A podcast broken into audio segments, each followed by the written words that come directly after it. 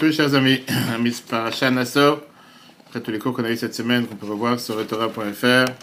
On va voir aujourd'hui un cours intéressant sur le comptage, sur le recensement.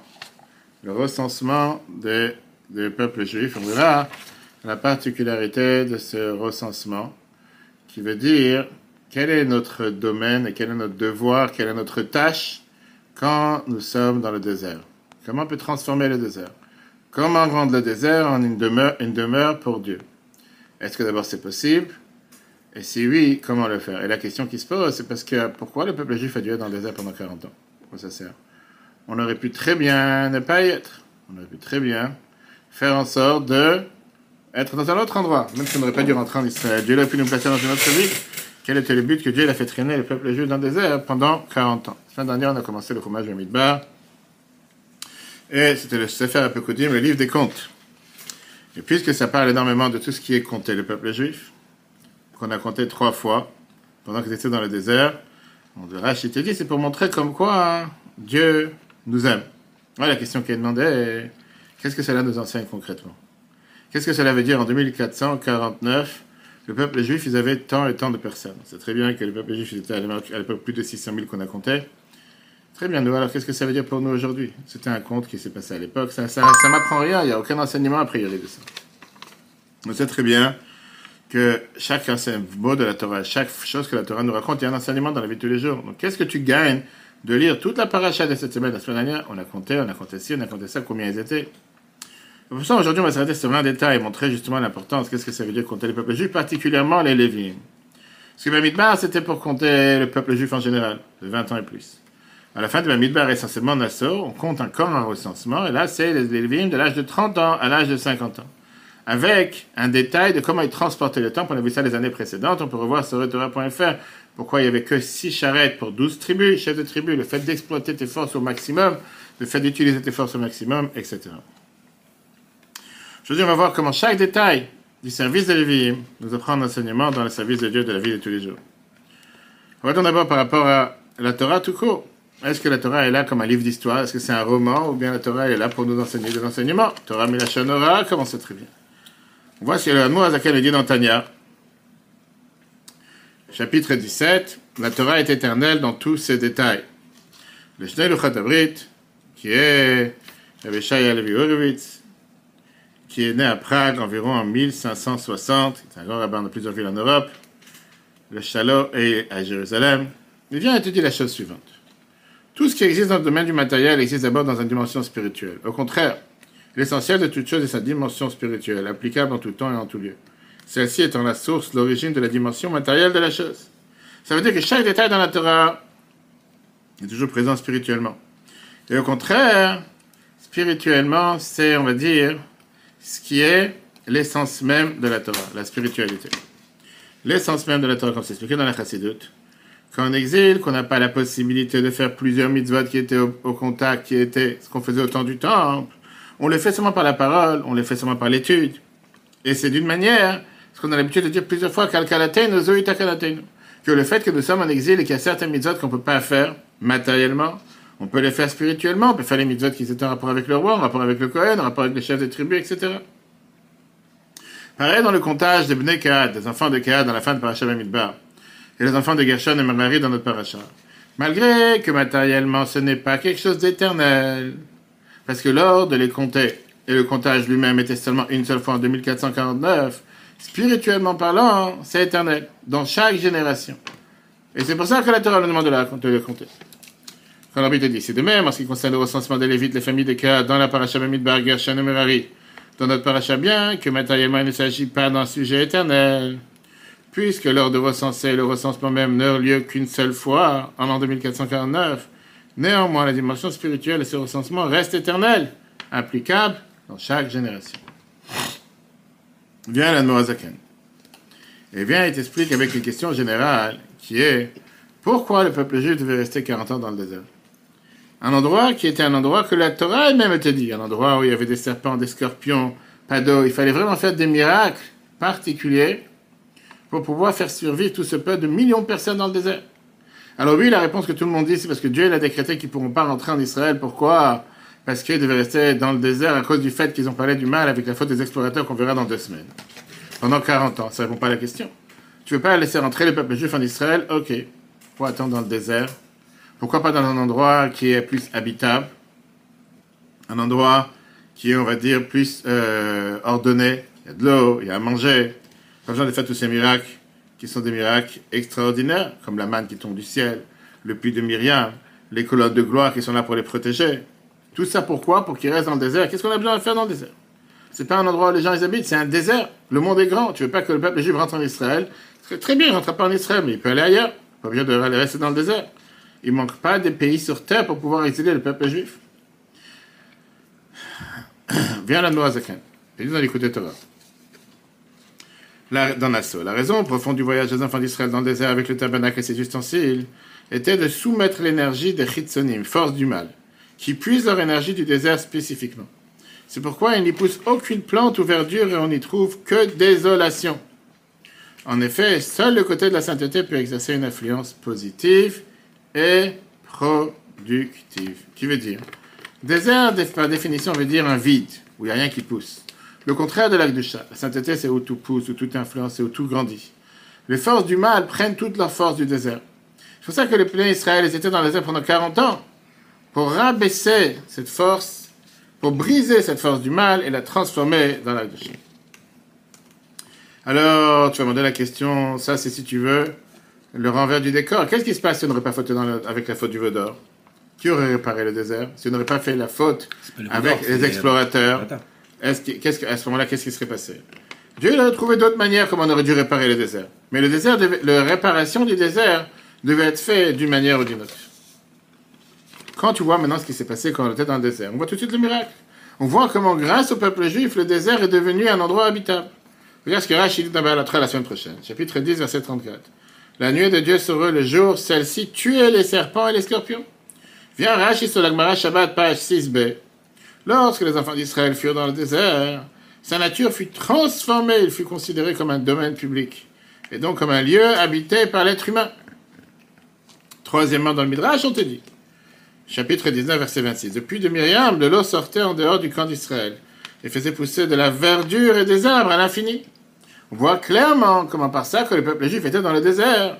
On a transformé ce lieu qui était un lieu inhabitable, et des serpents, des scorpions, etc., un endroit où rien qui pousse, où c'est devenu un endroit habitable pour tous les êtres humains Terre. Et là, on voit le rôle que Dieu a donné aux Lévites, particulièrement encore plus que peuple juif. Comme te dit les Shalom, les Shalom Chotabrid, le Rishaya Levi, qu'on a vu tout à l'heure, le rabbin de Prague, du pouvoir que Dieu donna aux Lévites pour opérer cette transformation. Ce Chumash est appelé les nombres en référence à l'importance du recensement des enfants d'Israël. Chacun compte et n'est jamais annulé. Dans la seule les Lévites de 20 à 50 ans furent recensés par le service divin, en référence à l'inspiration divine que les Lévites eurent. Qui veut dire, dans la paracha de on te mentionne la paracha des Lévim. Pourquoi on te mentionne ça de manière séparément? Parce qu'on te dit que les Lévim, avaient un, rôle particulier. Par ça que Dieu est contre le peuple juif, il est en train de montrer tu as une valeur, tu vaux quelque chose. Tu n'es pas rien. Et il donne personnellement les forces de transformer les déserts, particulièrement les Lévim. Comme va tout de suite voir, ils avaient un devoir d'avoir un ordre, une force particulière pour pouvoir transformer ce désert en endroit habitable. C'est très bien ce que la Tu dis que quand tu calcules, quand tu comptes quelque chose, je ne fais pas annuler. Ça veut dire que quelque chose qui a été compté ne peut jamais être annulé. Exactement la même chose avec la force du peuple juif. Comment on a transformé ce désert? Comment on l'a transformé à l'époque? C'est pas quelque chose qui a été fait seulement à l'époque, mais c'est quelque chose qui est éternel. C'est quelque chose qui existe tout le temps spirituellement. Comme te dit l'Anne Zakir dans les côtés de Torah qu'il y a ce qu'on appelle chacun détient un tabernacle en lui. Cela se passe ainsi dans l'âme. Le mauvais penchant est un désert, un espace où l'homme n'habite pas. L'homme, faisant référence à l'homme du trône céleste Dieu, il faut soumettre ce désert en dévoilant la divinité de son âme. Ça, c'est le devoir de chacun d'entre nous. Le devoir, c'est transformer le mauvais penchant qui est à l'intérieur de chacun d'entre nous, qui ne laisse pas place à l'homme, à Dieu. L'homme, on parle de grand homme. De laisser cette expression de divinité qui se dévoile dans notre âme, et comme ça, Dieu peut résider à l'intérieur de chacun d'entre nous. Alors de ça, on apprend plusieurs enseignements. Enseignement numéro un qu'on apprend comme chacun d'entre nous, quand tu regardes ton entourage, et tu vois que la majorité des gens dans ton entourage ne savent pas qu'il y a un Dieu sur terre, ou ils savent, mais ils ne se comportent pas comme la volonté de Dieu, comme par exemple on voit ici enseignement. Et donc quelqu'un parfois peut tomber avec tristesse, avec désespoir, abandonner sa mission, s'enfuir dans un autre endroit, un endroit qui est habité spirituellement. Qu'est-ce que j'ai à faire dans un trou pareil Viens l'enseignement pour chacun d'entre nous en tout temps et dans tout lieu où tu te trouves, que même si c'est un désert, un désert spirituel, le fait que Dieu t'a mis là-bas, c'est pas par hasard. C'est pour une mission de Dieu, pour transformer cet endroit par ton travail à un endroit où Dieu peut résider dans cet endroit-là. Et la Bible te dit encore plus que ça. Ça, c'est une des bases fondamentales de notre génération. Et c'est pas le fait, comme Rambam te dit, c'est pas, pas contradictoire parce que Rambam te dit, si quelqu'un va habiter dans un endroit, tu te comportes comme les gens de l'endroit où tu habites. Et pour ça, il te dit d'éviter d'habiter dans un endroit où les gens se comportent mal. Parce que là-bas, tu parles de quelqu'un qui va suivre la manière comment les gens se comportent. Mais si tu décides que tu n'es pas là pour suivre le comportement des gens, mais pour influencer sur les gens, viens le Chachamim te dit que celui qui vient se purifier, on va l'aider. On te donne les forces d'en haut de ne pas être influencé de ton entourage, mais bien au contraire, de pouvoir transformer ton entourage. comme Rabbi te dit qu'en vérité, chacun d'entre nous peut être un Lévi. Chacun d'entre nous, comme c'est écrit dans Chatchutavi, regardons dans le texte. Lorsqu'un homme a son entourage, il arrive que la plupart des personnes qui s'y trouvent ne connaissent pas la divinité. Ceux qui la connaissent n'agissent pas autant qu'ils le pourraient. Cet homme pourrait en concevoir de la tristesse et du désespoir, le poussant à abandonner sa mission avec le pauvre de sa ville, pour s'enfuir ailleurs. L'instruction est donnée à chaque juif en tout temps. Il doit savoir qu'à chaque endroit où il se trouve, même dans un désert, il ne se trouve jamais par hasard. Il s'agit bien d'une mission divine, de fournir un effort pour transformer cet endroit en lieu d'habitation pour l'homme suprême. Viens Rambam et te dit, Yovel 13, chapitre 13 à la 13. Servir Dieu, enseigner ses voies droites et ses jugements justes au plus grand nombre, ces notions ne concernent pas uniquement la tribu de Lévi, mais bien quiconque qui déciderait par son esprit généreux de prendre Dieu pour sa part et pour son héritage. Ça, c'est le premier enseignement. Deuxième enseignement qu'on apprend dans le service de Dieu, pas seulement pour les autres, mais envers soi-même. Parfois, quelqu'un fait un bilan de ce qui s'est passé dans sa vie, il arrive à la conclusion que son comportement, c'était un désert. En deux mots, qu'il a perdu son temps. Et parfois, il peut arriver à un désespoir que Dieu nous en préserve en disant comment je pourrais changer mon comportement.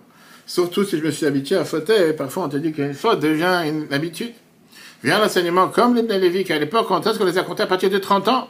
Et à l'époque, c'était un âge avancé. Jusqu'à 30 ans, ils n'ont pas servi dans le temps. Néanmoins, 30 ans, Dieu leur donnait la possibilité de commencer un nouveau chapitre dans leur vie. Et ils ont réussi. Pareil, chacun d'entre nous. Sans regarder ta situation jusqu'à présent, si tu décides, même quand tu es âgé, de commencer à servir Dieu, te donne la force de pouvoir te purifier de tous les sujets qui dérangent, et faire descendre la divinité sur terre jusqu'à ce que tu deviennes une résidence pour Dieu. Regarde le 7. Il n'est jamais trop tard pour transformer son désert. Lorsqu'un homme établit un bilan moral de son passé, il pourrait conclure que son comportement fut celui du désert, et donc être encouragé de se dire comment pourrais-je modifier mon comportement? C'est à ce propos que délivré l'enseignement suivant les Lévites. Alors, âgé de plus de 30 ans, n'avait pas encore commencé à servir dans le sanctuaire. Malgré cela, la force en fut accordée, et en de même pour chacun, quel que soit son comportement jusqu'à présent. S'il décide qu'à l'avenir il servira Dieu, il recevra les forces de se purifier de son passé, de dévoiler la divinité dans son âme jusqu'à ce que Dieu puisse résider en alors concrètement, qu'est-ce qu'on doit faire? Bien, la de l'écouteur, euh, lorsque l'homme souhaite bâtir une demeure pour un roi, on doit au préalable de faire disparaître toute souillure, toute immondice. C'est uniquement après cela que l'on s'y installera des beaux meubles. De même, l'homme, dans son service divin, bâtit une demeure pour Dieu en nettoyant le mal et la souillure par les mitzvot négatives, en introduisant les meubles par les mitzvot positives. Ainsi, la lumière infinie de Dieu sera dévoilée dans la demeure. À la venue de Mashiach, durant l'exil, cette lumière est cachée. Maintenant, on va comprendre, en deux mots, même chaque chose que nous faisons aujourd'hui, chaque étude, chaque mitzvah, on est en train de construire cette demeure pour Dieu, on ne le voit pas avec nos yeux. Comme un chef on va le voir. Avec ça, on va comprendre pourquoi le porter les meubles et porter les, mobiliers du temple était particulièrement sur le tribu de Kehat et Gershon et l'enseignement spirituel qu'on apprend de ça. Kehat, le mot Kehat étymologiquement signifie rassembler, des éléments positifs. Gershon, c'est le mot Geroshin, c'est comme divorce, le mal. Tout comme Gershon naquit avant Kahat, le service divin doit commencer par l'écart du mal, nettoyer le palais, pour ensuite faire le bien et installer des beaux meubles. Exactement la même chose dans le service de chacun d'entre nous. Non, on comprend pourquoi les enfants de Gershon, les enfants de Kahat devaient porter les mobiliers du temple. Les enfants de Gershon nous ont porté les tentures du temple, qui étaient là pour protéger le temple en général. Comme les mitzvot négatifs nous éloignent de tout ce qui sont les choses négatives, les choses qui peuvent faire du mal à l'homme. Les enfants de Kéhat ont porté les ustensiles du temple. Chaque ustensile avait sa fonction, mais l'arche qui étaient pour les luchot et pour les sefer Torah, shulchan panim pour les pains, comme les méthodes positives, chacune a son impact sur l'homme de manière détaillée. Et donc, par ces deux métiers, par ces deux travaux, on fait de cette résidence, dans ce monde cette résidence pour Dieu de manière parfaite. Et ça, c'est l'enseignement qu'on apprend, et particulièrement pour ceux qui commencent une vie aujourd'hui, qui ont besoin d'avoir les deux aspects dans la vie. Pas s'émouvoir du monde autour de nous, et au contraire savoir qu'on a la force pour conquérir le monde, transformer ce monde en une résidence pour Dieu, et c'est beaucoup plus facile que qu'est-ce qu'on pense, et le faire surtout avec joie. La famille de Gershon transportait les tentures des sanctuaires, qui l'enveloppent et la protègent globalement, tout comme les mitzvot négatifs préservaient l'homme, ce qui lui est interdit pour lui nuire. Les familles de Kéat transportaient les ustensiles du tabernacle, et à chacun une fonction distincte, l'âge du témoignage de la table de pain. Tout comme les méthodes positives sont variées et distinctes, par ces deux aspects du service divin, le tabernacle de l'homme et la demeure de Dieu sont bâtis parfaitement. Voilà un merveilleux enseignement qu'on apprend dans la de cette semaine. Très bonne journée à tous, si Dieu veut, à la semaine prochaine, le cours en replay sur etora.fr.